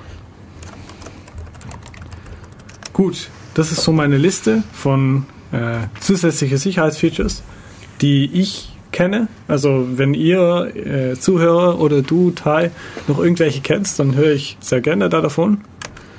Mir fällt bis jetzt kein weiteres ein. Und ich, würd, ich fände mal so eine Liste mit, mit den CAs, die im Browser drin sind, mal äh, sehr toll und dann so auch so, so, so, ein, so eine Auflistung, was die können und ob man denen eigentlich überhaupt vertrauen sollte oder nicht. Ich meine, wenn man sich das genau anschaut, sieht man da irgendwie noch äh, Sachen drin, wo dann noch sagt, ja, ja, wir hashen mit MD2. Äh, was? MD2? Ja. Oder MD4. CA? Äh, ich weiß es schon gar nicht mehr. Ah, schade. Aber äh, eigentlich geht es nämlich gar nicht mehr in TLS. Gut. Ja, äh, zu dem, genau. Das wollte ich dich ja vorher fragen, aber ich mhm. habe gemeint, ich frage jetzt lieber jetzt, weil wir jetzt noch Zeit haben. Genau, so ganz am Ende noch. Gerade so. am Ende und das ja für den Benutzer ja vielleicht interessant ist. Was tue ich gegen SSL? Ich meine, wir haben ja jetzt mehrmals gesagt, dass SSL äh, nicht mehr toll ist, Aha. aber immer noch angeboten wird aus, so aus Kompatibilitätsgründen. Mhm. Was kann ich als Nutzer dagegen tun, dass ich ein SSL untergejubelt kriege? Also, äh, ich, ich als TLS. Nutzer mit meinem äh, Browser kann das ausschalten im Browser. Äh, am besten sucht man da im Internet, wie man das genau macht. Äh, es gibt sogar schon Browser, wo das äh, der Fall ist oder demnächst sein wird. Beispiel Google Chrome, wo tatsächlich äh, SSL 3 demnächst auch ausgeschaltet wird. Aber die neuere eigentlich lieber auch nicht haben, womöglich. Gut, das ist irgendwie relativ schwierig. Das gleiche kann ich machen, wenn ich einen Server habe. Also ich kann in meinem Server-Konfiguration sagen, keine SSL 3-Verbindungen aufmachen nur TLS 1.0 und weiter. Eine der Sachen, denen vor einigen Wochen schon aufgekommen ist, ich weiß nicht, haben wir da eigentlich davon berichtet, äh, dass es Angriffe gab, äh, wo mit Export-Ciphers. Haben wir davon erzählt? Haben wir nicht? Nein. Oh. Also. Oder ja. vielleicht doch und ich weiß es nicht mehr, aber erzähl mal. also, Entschuldigung. Ähm, neben SSL und TLS gibt es ja auch noch diese ganze Verschlüsselungsverfahren. Mhm. Und jetzt war es in den 90er halt so, dass, äh, dass diese Verschlüsselung war ja relativ neu wurde halt auch äh, als Militärgeheim betrachtet. Weil der Hauptanwendung damals war von Verschlüsselung man kennt das vielleicht aus dem Zweiten Weltkrieg, äh, Enigma und so weiter. Das sind alles äh, Militäranwendungen gewesen. Und das war halt der einzige Gruppe von Leuten, die irgendwie sichere Kommunikation gebraucht haben. Und äh, deswegen hat der US-Regierung gesagt, äh, sichere Verbindungen sind nur für uns. Ihr dürft keine äh, hochsichere Verbindung, also keine hochsichere Kryptographie exportieren. Das ist, heißt der Export-Ban mhm. Crypto ja, Wars und so weiter. Man, ja, das äh, erinnere mich an sowas. Da gab es zum Beispiel so Sachen, wo man angefangen hat, äh, GPG-Schlüssel in ein Buch zu drucken Aha. und das Buch wegzuschicken und dann, äh, das durfte man ja dann, weil das ein Buch war. Ja, Moment. Äh, und dann musste man die Schlüssel wieder eingeben am Computer. Ja, es ist sogar noch krasser gewesen. Man hat sogar ähm, Code für eine Implementierung von RSA so vermittelt als Export, obwohl das, man das eigentlich nicht durfte, weil es ging ja eigentlich um die Algorithmen, die durfte man nicht exportieren. Ah. Natürlich gab es aber freie Implementierungen davon und das hat halt dazu geführt, dass alle sicher waren, außer Leute in der US, weil in der US war es halt so, dass irgendwelche äh, Banken und so weiter alle diese Export-Ciphers genommen haben. Mhm. Also die Export-Ciphers sind die verschwächte Versionen. Meistens heißt es einfach kürzere Schlüssellänge, damit die NSA mithören kann. So war das damals ja, gedacht. Ich glaube, für lang, lange Zeit war ähm, in GPG die Obergrenze für RSA-Schlüssel 4K. Ja, ja. Äh, genau aus dem GPG. Grund hat man behauptet immer. Das, nee, das kann eigentlich nicht sein. Aber das ist so, ich habe das nie richtig überprüfen Mhm. können, weil woher denn auch? Source Code lesen. ähm, genau. Äh, um mal zurückzukommen auf den Angriff. Ähm, diese Export-Ciphers, die gab's. Und äh, in die meisten Implementierungen von TLS und SSL gab es die tatsächlich immer noch. Und man hatte den äh, Browser oder den Server sagen können, ha, ich unterstütze nur Export-Ciphers. Und obwohl da eigentlich klar sein sollte, dass die nicht mehr verwendet werden, äh, war das halt so implementiert, dass es trotzdem noch ging. Das hat dann dazu geführt, dass man immer unsicher kommuniziert hat. Und das ist auch so ein der Artefakten von SSL. Ich glaube, in TLS geht es sogar wirklich nicht mehr, wo man dann diese Export-Ciphers gehabt hat. Und der Angriff hat auch den tollen Namen Freak bekommen, also F-R-E-A-K. Ach, das ist Freak. Ich glaube ja. Und da werden wir dann nachher nochmal verlinken auf der, das übliche Blog von äh, Matthew Green, der für solche Dinge immer so tolle Erklärungen hat. Gut. Das bringt uns, glaube ich, zum Ende unserer, unseres Sendungs. Ähm, verabschieden wir uns mit ein Lied. Mit einem Lied. Ähm, als kleiner Hinweis, heute haben wir leider keine freie Musik drin. Ich habe es leider nicht geschafft, sinnvolle freie Musik zu finden, aber die ganze Musik, die wir verwendet haben, gibt es zumindest auf äh, verschiedenen Internet-Streaming-Plattformen zu, zu hören. Voll gut. Zumindest habe ich bisher noch keine Warnung gefunden, dass sich Google ähm, sich nicht mit äh, GEMA einigen konnte. Äh, äh, ja, gut. Also, verabschieden wir uns. Ja, im Studio waren Ricky und, Renz. und wir hören uns höchstwahrscheinlich in 24, äh, vier, 24 Stunden schon. nein, nein, nein, 24 Tage habe ich, wollte ich sagen, aber nein, das passt nicht. 14 Tagen. äh, wieder. Ähm, Thema wissen wir noch nicht, aber so, okay. das äh, sehen wir dann. Tschüss. Tschüss.